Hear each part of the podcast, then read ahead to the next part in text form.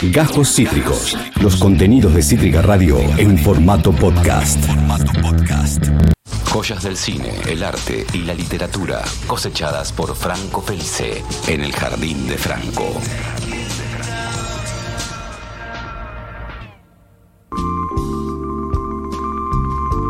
Estamos acá 3 y 26 haciendo el Jardín de Franco con Franco Felice que ya está próximo a arribar. Yo estoy... Nunca llegué a esto, estoy por tomar un café. eh, el primer café del día. El primer café casi en 12... No, más. En 20 horas este es mi primer café. Eh, sí, sí, la gente toca bocina en la puerta, se vuelve completamente loca porque está eh, enloqueciendo de que no, no, nunca había llegado a este punto. Queremos recordarles antes de ir a la columna que estamos en Cítrica Radio, haciendo en vivo en YouTube, en citricaradio.com, en FM 88.5, todas las tormentas juntas. Que estamos como Cítrica Radio en todas, todas, todas las redes sociales: Twitter, Facebook e Instagram. que estamos en Spotify como Cítrica Radio Podcast y que estamos por supuesto también en YouTube como Cítrica Radio. Ahí todos los contenidos, todo lo que suceda, todo lo que acontezca en vivo en Ya Fue y en todas las tormentas juntas va a ser subido en esta plataforma, en esas plataformas. También recordarles que mañana es viernes, mañana tenemos columna de Balu Tealdo, mañana hay política, hay entrevista en vivo y demás. Todo eso y mucho en vivo, en vivo acá viene a piso Balu. Efectivamente, la tendremos acá en piso, sí, yo soy acá en piso con nosotros, sí. No, teléfono no, no, ¿qué? que me, me- hace este gesto y dan como de tomar un té. Si me conoces bien, sabes que nunca tomaría té. Y si me conoces bien, sabés que. Ahí, ¿Qué? ¿Qué pasó? Pues Frank. Están haciendo señas como que alguien se está volteando a alguien. Franco, ¿cómo- ¿qué hiciste ahora? Yo nada, te hice un gesto como que ya estaba. Quiero saber si Ian me hizo un gesto a mí. Y Ana decía, mira, me hiciste ponerme el traje de testículo de vuelta. Y Ana hizo este gesto. No sé qué significa. Para mí es tomar un té. Para Tomar- mí también.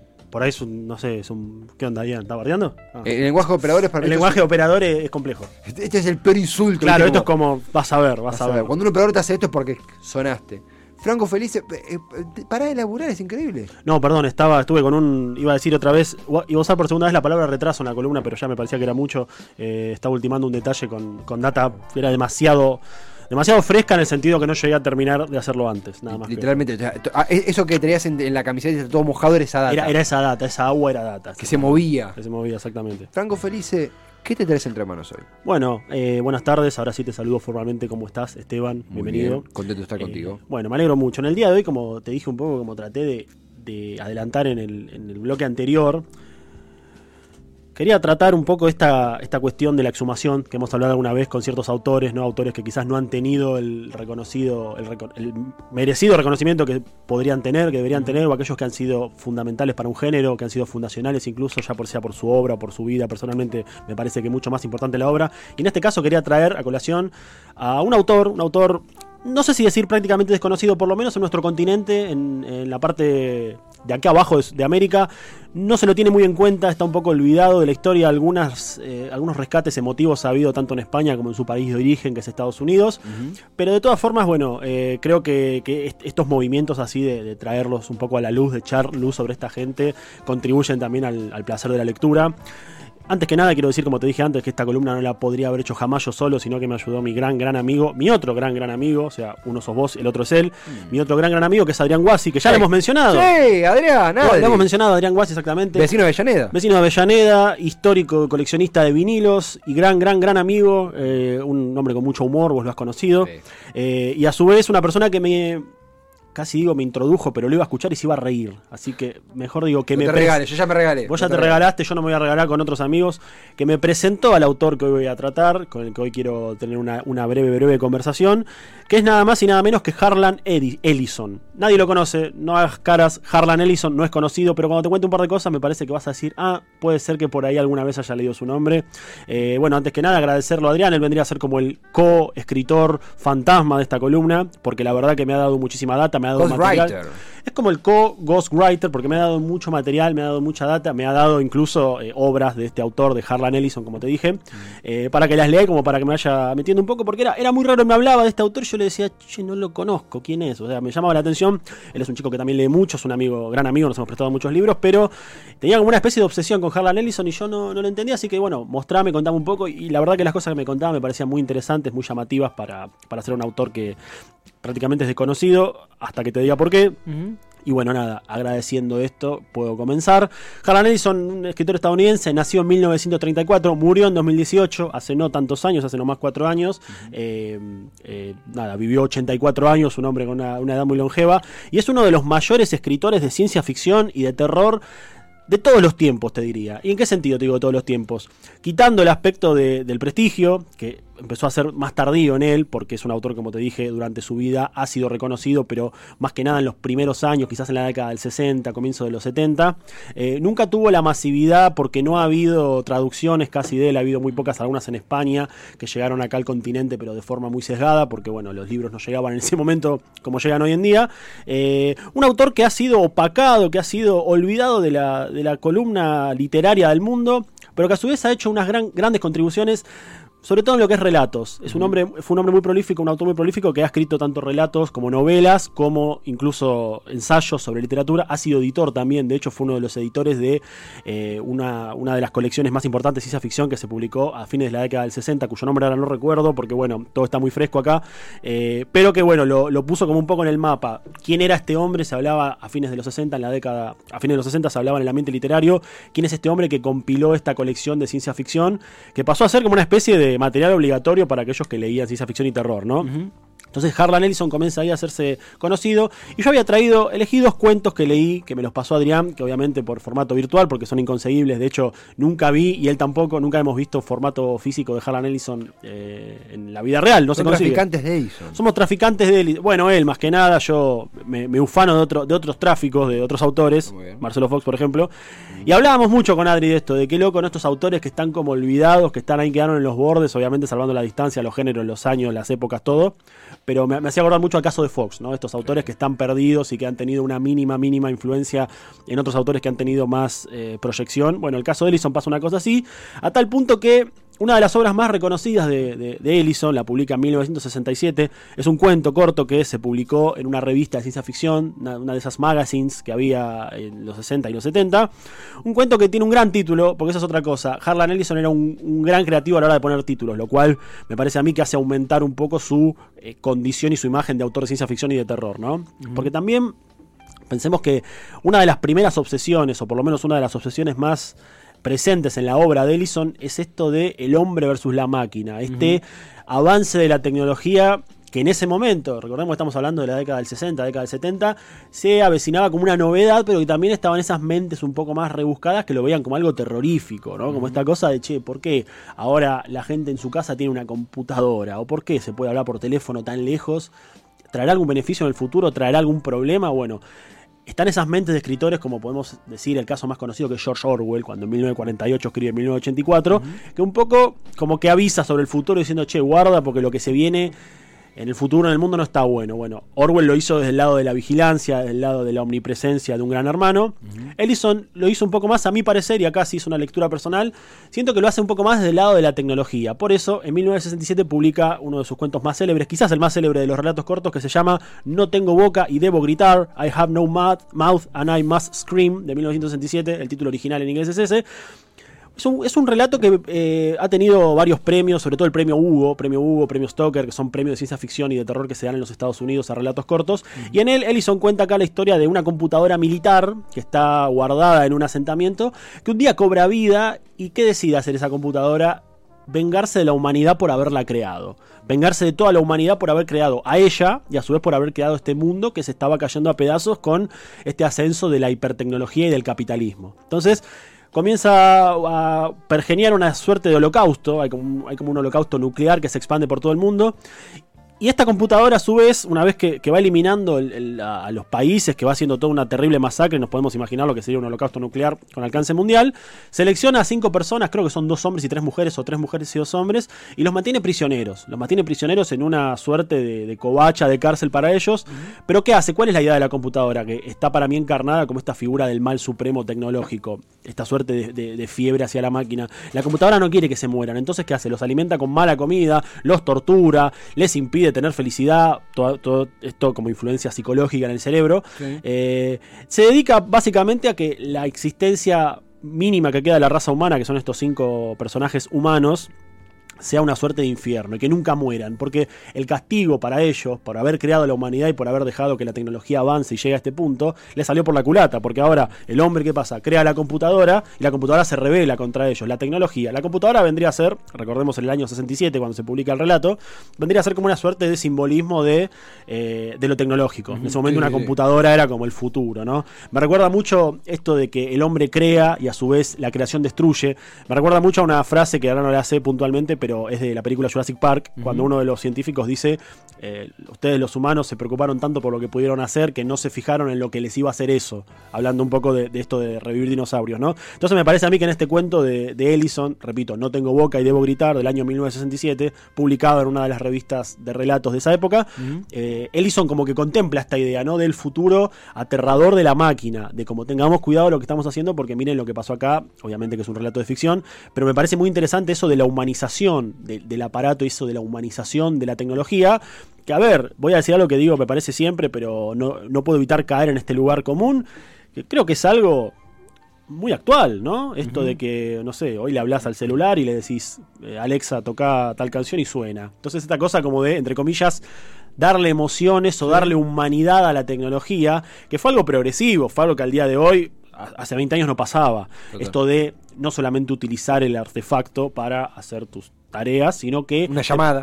una llamada, sino que te puedas comunicar con eso y que ese otro te dé una respuesta. Bueno, sin ir más lejos, hay, hay países donde están desarrollando inteligencias artificiales que, no sé, te consuelan o que le decís Sí. algo y pueden tener re- re- reacciones negativas incluso. Creo que esto, este cuento fue como ese, esa advertencia, ¿no? Totalmente. Cambia nuestra hoja de ruta. Mismo eh, el ejemplo que es super mainstream, el ejemplo, pero lo tomas desde el lado romántico, Her, con, Con, el Joaquín Phoenix, con- exactamente, sí. Acá la Chipi eh, había puesto, llegué justo hace ya un rato, así que te escuchó al principio. Bienvenido. Y hombrecitos haciendo así, festejando el arriba del jardín de Franco. Bueno, Eh, gracias. eh, Howard Ellison.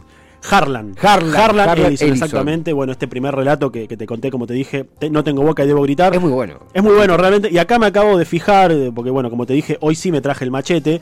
Eh, esta, esta colección que te había hecho de ciencia ficción que él publicó en los 60, que le dio cierto renombre, se llamó Visiones Peligrosas. La publicó en 1967. Pasó a ser una suerte de, ya te digo, compilado de lo que se estaba leyendo en esos ámbitos, en el terror, en la ciencia ficción En los 60. año 67. Entonces como que se empezó a decir, bueno, este hombre que compiló, que eligió estos relatos, que a su vez fue pre- premiado con premios de vuelta, como el Hugo, el Nebula, el Bram Stoker, que son todos relatos, son todos premios que se le dan a relatos de ficción. Eh, bueno, che, este hombre es un gran compilador, es un gran editor. eh, nada, vamos a ver si escribe. Y el tipo seguía escribiendo. De hecho, era, fue uno de los autores más prolíficos de los cuales yo conozco, por lo menos porque ha escrito 1700 relatos entre cuentos y novelas y artículos. O sea, es un, es un tipo más que prolífico. Eh, me acuerdo que me contaba a mí, Adrián, mi amigo, que con el avance de la modernidad, con, con el avance de, de- de- de la tecnología, justamente la era moderna, el mismo Ellison parecía ser.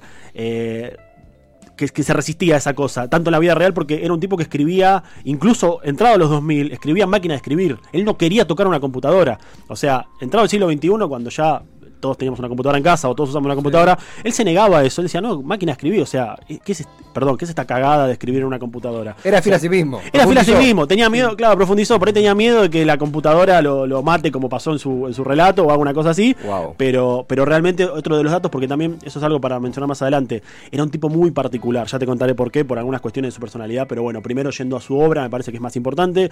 Y en el segundo relato, bien, bien que te dije que quería tomar dos relatos que me parece que son los Sí. más significativos, por lo menos lo que más me gustaron. Sí. El segundo relato eh, es del año 1965, es un poco previo a, a- a- No tengo boca y debo gritar, pero en orden de prioridades lo puse segundo, no cronológicamente.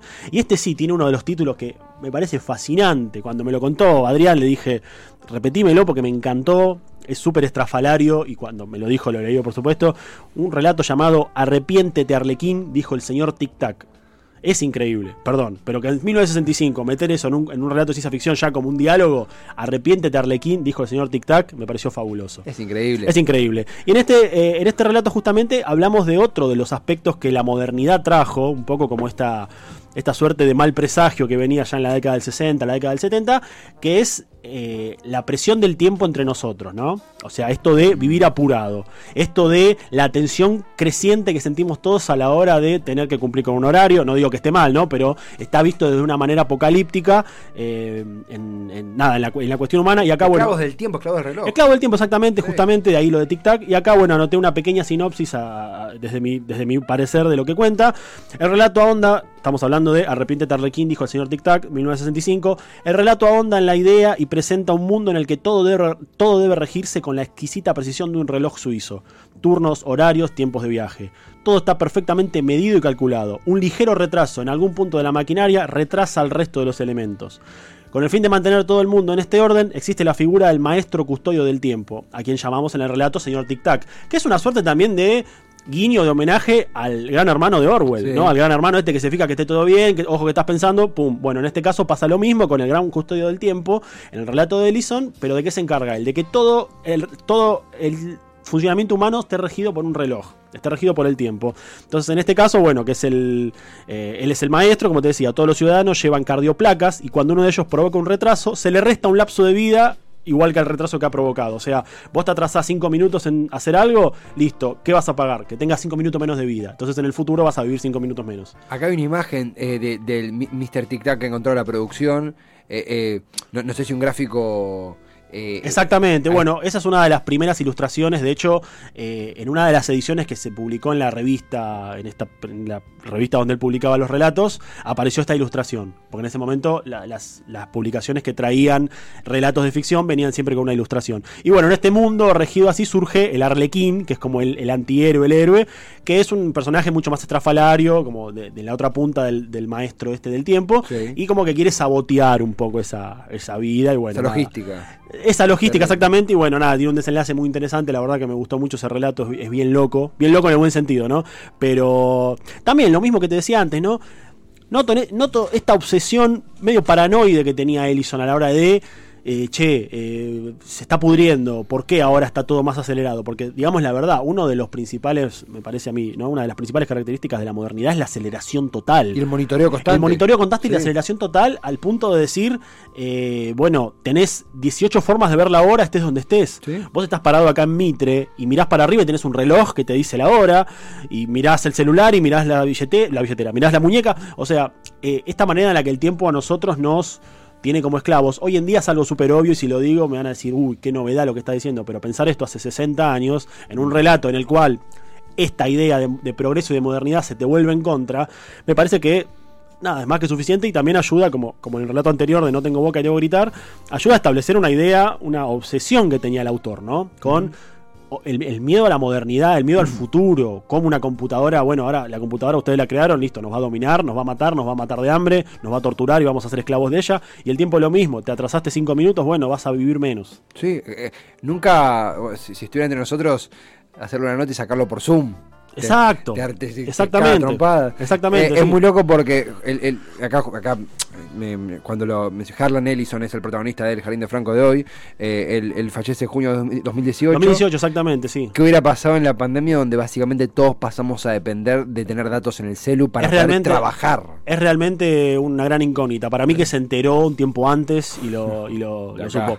Algo que te quería contar muy, para mí muy especial de, de Ellison y que se conecta con algo que te dije al principio, que era esto de, ahora lo vas a sacar quizás porque cuando yo estaba escuchando la historia de Harlan Ellison, decía, ah, bueno, mira qué interesante. Y cuando me contaron esto dije, ah, claro, de acá tengo el nombre. a Harlan Ellison se le atribuye, se le atribuye, vamos a decirlo así, haber sido el creador, o, la idea, sí, el creador, la idea original de Terminator. La, famosa película de James Cameron del año 84, la primera es de 1984, la segunda creo que es de 1991, por un relato que él escribe antes, en realidad no es un relato, es un guion de una serie que se llamaba The Outer Limits, los límites de afuera, los límites del espacio, una serie de los 70, eh, en la que eh, Ellison escribió exactamente la historia de Terminator, pero no se llamaba Terminator, ¿no? Era un, un del futuro que venía a la rebelión de las máquinas. Eh, y esto, bueno, generó como un cierto, cierto no descontento, como paró un poco las antenas en la industria cinematográfica cuando se estrena Terminator, porque nadie lo mencionaba a Ellison. Entonces, cuando se entera de que un tal James Cameron había editado, había sacado una película con una idea suya, empezaron los litigios legales, ¿no? Entonces, bueno, después de una larga pelea legal que llevó años, se decidió. James Cameron siempre fue como como que se hacía el, sota, por viste, Sí. como, no, puede ser, él decía que la película en realidad, he sabido esto, que James Cameron siempre dijo que Terminator a él se le ocurrió en un sueño, lo cual, bueno, ahora parece un sueño justo después de ver The Outer Limits, Claro. llegó a un acuerdo legal eh, con Harlan Ellison y decidieron que el nombre de Ellison iba a aparecer en los créditos y era como, eh, bueno, eh, el personaje está loosely based, o sea, libremente basado en una cosa así. Imagínate que Cameron no quería que le toquen la billetera, no quería que le toquen el prestigio. Y él dijo que se le ocurrió a él. Pero realmente tuvo que salir Ellison a decir, che, esto lo escribí yo hace muchos años, esto lo... lo- Ellison sobre finas hierbas. Ese. Claro, exactamente. Y él dijo como, bueno, uh, che, te puede ser, vos... o Me sea, sonás de algún Me lado. sonás de algún lado, exactamente. sí. Bradbury. Claro, ¿viste? Entonces, bueno, eh, este litigio legal llevó también a que, bueno, el nombre de Ellison sea un poco más conocido y a decir, bueno, eh, este tipo escribió una de las películas de acción y ciencia ficción más importantes de todos los tiempos. Se lo borró de la historia, pero bueno, eh, no podemos negar que eso también ayudó a crear su. Bueno, ahí exactamente, acá estamos viendo. Reconocimiento, o sea, vos fijate, reconocimiento a los trabajos de Harlan Ellison. Ya, Acknowledge, que, que sería como Reconocimiento, Claro, sí. sí. A los trabajos de Harlan Ellison, como diciendo, o sea. un viejo. tipo allá en el fondo que tiró la idea. Claro, se le ocurrió a usted, no, un loco una vez escribió algo parecido. Pero vos hiciste una película que recaudó 300 millones de dólares, bueno, cosas que pasan. Ah, vos Ponele una placa, un reconocimiento, tipo. Sentate al fondo, exactamente. Tomá esta, esta, esta cucardita para vos. Exacto. Bueno, y, y otro aspecto más allá de, de la, la cuestión de ficción, como te decía, en la obra de Ellison es súper extensa. eh, cualquiera que quiera leerlo va a tener que recurrir a internet, recurrir a los PDFs e incluso encontrar, si es que hay algunos, ahí está el Terminator original, entre comillas. Me quedo Eh, con este. Este es un poco más, eh, no sé, es como más naif. Más robocopiado. Es más, más robocopiado, exactamente. Eh, bueno, buscar la obra de Edison es todo un desafío porque solamente se consiguen ediciones en inglés, que sí están editadas afuera y que, bueno, traerlas acá corresponde un dinero más que nada hoy en día. Suerte. Suerte con eso. Pero a su vez, bueno, hay mucho, hay muchos trabajos de él eh, pasados a. a ver, ahora me vuelvo yo medio que no sé de tecnología. Están en la computadora. Sí, Lo podés- lo- en, en PDF exactamente, algunos están traducidos, otros no, pero es un autor que las grandes editoriales como que no lo han tenido muy en cuenta, por eso también un poco se habla de, al menos en este país y en este continente, de su, bueno, en esta parte del continente, de su invisibilización, ¿no? Porque un autor que realmente, más allá de la, de la influencia enorme que tuvo en otros autores que sí tuvieron éxito, era muy, es muy loco ver cómo un tipo que escribió tantas cosas tan adelantadas a su tiempo, tan rupturistas, tan originales para el momento en el que salían, tan, como acabamos de ver, importantes para la consolidación del género, incluso en el cine, como es la ciencia ficción. La cultura La misma. cultura. Un tipo esté casi borrado de la historia al punto de que eh, hay muchos grupos, por ejemplo, en Facebook de fanáticos del tipo, son grupos que tienen, no sé, 900 seguidores, nada. De tipos que comparten data, suben fotos, información, fotos de la casa. El tipo vivía en una especie de castillo también muy estrafalario. eh, pero un poco es, es esos autores que están vivos gracias a los lectores. Claro. Y eso, le, eso para mí le, le asegura cierta permanencia, ¿no? Porque un poco pasaba también eh, con, con- con otros autores argentinos, algunos ya los he mencionado, de que hay tantos que no lo leyeron, pero que lo quieren leer, que eso le asegura una permanencia en el tiempo, ¿no? Me gusta, me gusta eso. Me gusta ese estatus, casi que. ¿Cómo sería? La descendencia de Harlan Ellison. Claro, un poco, Eh. un poco ese legado. Y a su vez te quiero contar algo, esto ya no tiene mucho que ver con su obra. Ya hemos Ah, tocado. la producción, eh, perdón, con las fotos, toda la producción aceitadísima. Aceitadísima la producción. Hay fotos de Ellison, si, la quiere compartir, Ian, porque realmente era era un tipo que ahora con lo que voy a decir va a chocar un poco con esto. Pero bueno, haber tocado los dos relatos para mí más significativos y los que más me gustaron personalmente, No tengo boca y debo gritar, eh, y Arrepiéntete Arlequín, dijo el señor Tic Tac. Con estos dos relatos me parece que es una gran puerta de entrada para buscar otros cientos de relatos cortos e incluso de novelas que hay por ahí. Pero también quería tocar otro aspecto que a mí me parece súper interesante, que me parece llamativo, me parece pintoresco y que lo quería traer especialmente a la radio, que era la personalidad de este tipo. Era un Sí. tipo muy, muy, muy jodido. Era un hombre con un carácter espantoso. Y hay un par de anécdotas que acá me las, me las acaba de pasar hace un par de horas Adrián y que yo las quería mencionar. Por ejemplo, una que me contó que a mí me, impactó muchísimo y que me pareció digna del padrino. Es que eh, Ellison tenía problemas con un editor en Estados Unidos. ¿no? Un editor que, bueno, los editores sabemos que son como hijos del diablo con el tema de la literatura y de bueno, los derechos, se quieren quedar con todo. Obra, dinero, lo que sea. La sangre del escritor, si es posible.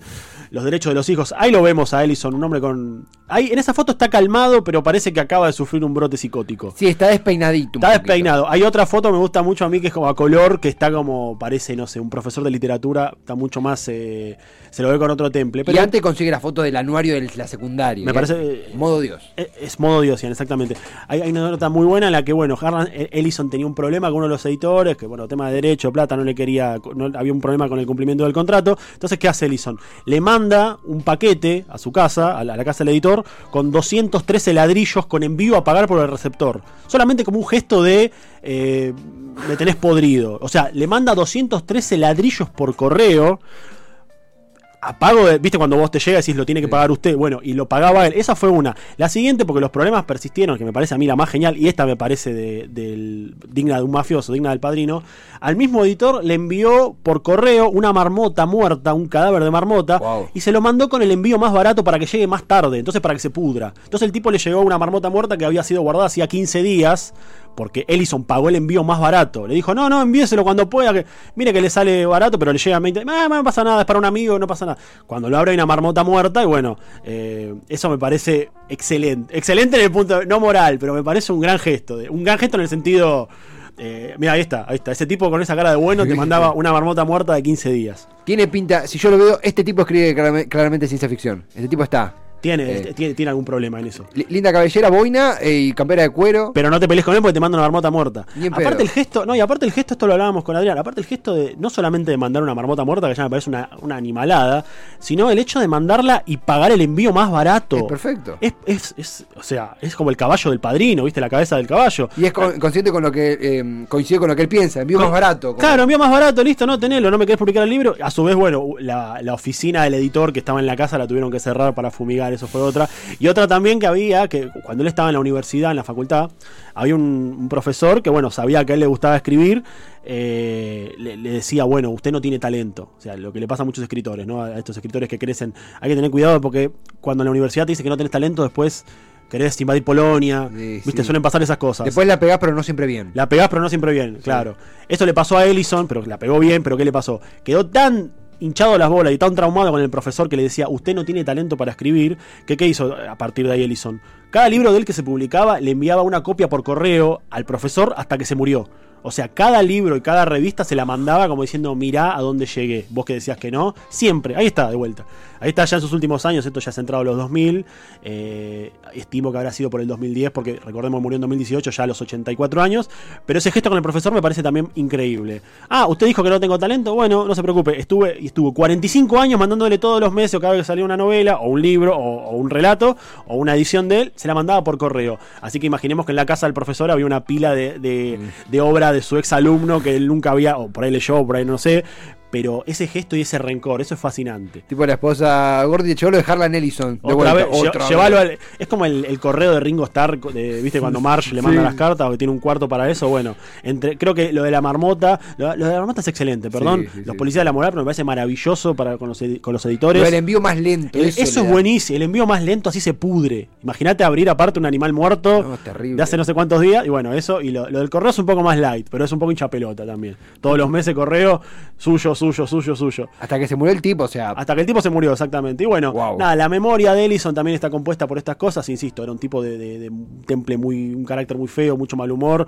eh, renegó muchas cosas de su obra incluso. Y bueno, cuando fallece en 2018, eh, un poco como que, un poco no, sino que su esposa, de casi toda la, toda la vida, no, en los 80 se casó con una mujer que hasta el día de su muerte convivió con él.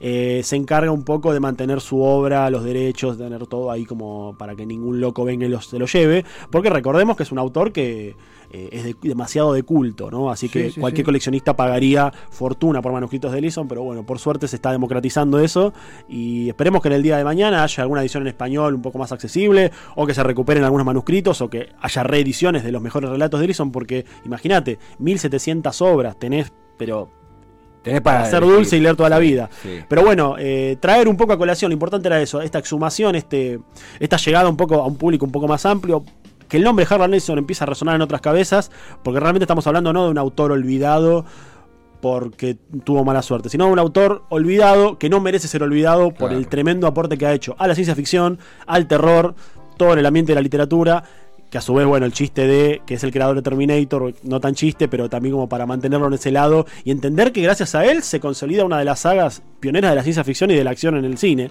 de la cultura, como vos dijiste, y en general eso, ¿no? Eh, un héroe olvidado, que eh, espero en esta columna breve y humilde, no se puede hablar mucho de Ellison porque es larguísimo, eh, haberle traído un poco de paz a su memoria y que no me mande una marmota porque me asustaría, me daría mucho asco, así que que no se enoje. Ahí está en el Jardín de Franco. Está en el Jardín de Franco, sí. escuchando. Escuchando, que espero que esté todo bien, esto con respeto. Sí, sí, y bueno, sí. de vuelta agradecerle a mi amigo Adrián que me, me dio demasiada información y data y me hizo conocer a este tremendo autor que pasa a ser uno de mis, no favoritos todavía, pero de esos a los que les quiero tener los ojos cerca. Está, está concursando. Para Está concursando. Acá Chipi eh, pone algo con lo cual yo coincido totalmente. Como siempre, excelente mi columna favorita. Gracias. Dice la Chipi. En este caso. Yo juego para vos, Chipi. Yo juego. Como.